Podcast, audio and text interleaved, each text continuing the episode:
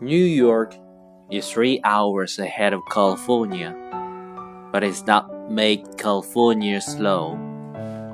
Someone graduated at the age of 22, but waited five years before securing a good job.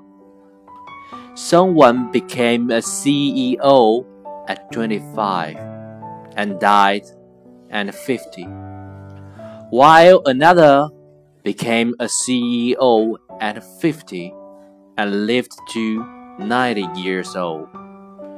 Someone is still single while someone else got married. Obama retires at 55, but Trump starts at 70. Absolutely everyone in this world works based on their time zone. People around you might seem to go ahead of you. Some might seem to be behind you.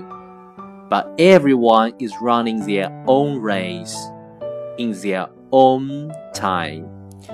Don't invade them or mock them.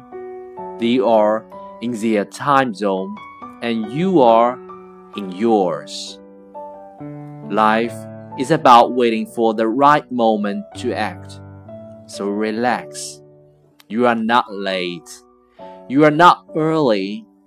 You are very much on time and in your time zone.